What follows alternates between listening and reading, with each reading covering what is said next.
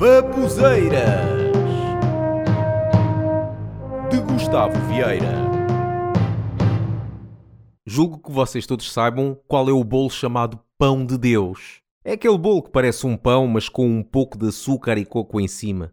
Pois, mas isso era de antes. Agora os bolos que eu vejo são um monte de açúcar e coco e com um bocadinho de bolo em baixo. Quase que nem se vê o bolo. É coco e açúcar por todo o lado. E porquê que isso acontece? Cá para mim é para o bolo ter mais açúcar e assim o governo poder cobrar mais, agora que há essa taxa dos açúcares ou sei lá o quê. Temos de arranjar mais dinheiro. Agora é aproveitar e cobrar pelos açúcares. Que bolos tens aí? Bola de Berlim. Ih, isso é só açúcar. Boa, boa. Cobra uma taxa adicional. Mais, o que é que tens aí mais? Palmier recheado. Boa, cobra isso também. Mais. Pão de Deus.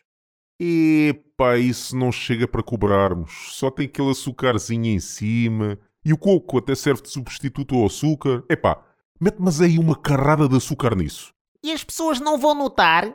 Não, porque vais meter também mais coco para pensarem que o bolo assim é mais saudável. E depois cobramos uma taxa. Para mim é isto que acontece. Ou isto ou então é Deus que quando está a fazer o bolo quer ver-nos gordos. Mas já que estou aqui a falar de teorias da conspiração, eu tenho outra. Conhecem aquele bolo de chocolate que tem o nome de pirâmide? Pois eu acho que quem inventou a pirâmide foram extraterrestres. Não, não estou a ser influenciado pelo canal História.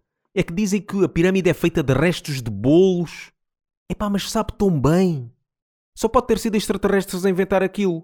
E também porque tem forma de pirâmide, eu acho também que podem ter sido eles a fazer as pirâmides do Egito. Às vezes penso que muitas outras comidas foram inventadas por extraterrestres. Por acaso já se deram ao trabalho de ler os ingredientes dos produtos que compram? Percebe alguma coisa do que lá está escrito? Há muita coisa que eu acho que não existe neste planeta. E esta coisa de colocarem letras minúsculas na etiqueta dos ingredientes. É preciso uma lupa para ler alguma coisa. Parece que, como é obrigatório por lei colocarem tudo o que o produto é composto, mesmo que tenha lá veneno, eles colocam, mas em letras minúsculas. Que é para ver se a gente não consegue ler o que é que lá está escrito. Outra coisa curiosa, eu uma vez comprei um pacote de batatas fritas, ou como se constata nos dias de hoje, um pacote de oxigênio com algumas batatas fritas. Nesse pacote, na lista de ingredientes, dizia somente isto: batatas, gordura vegetal e sal.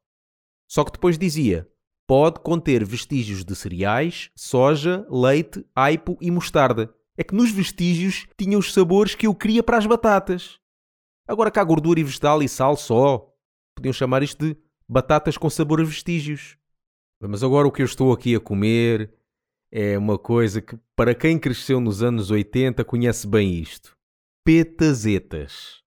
Quem é que se lembra das petazetas? Hã? Eu tenho aqui um pacote e...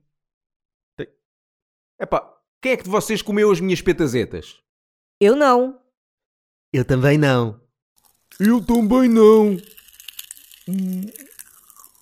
Hum,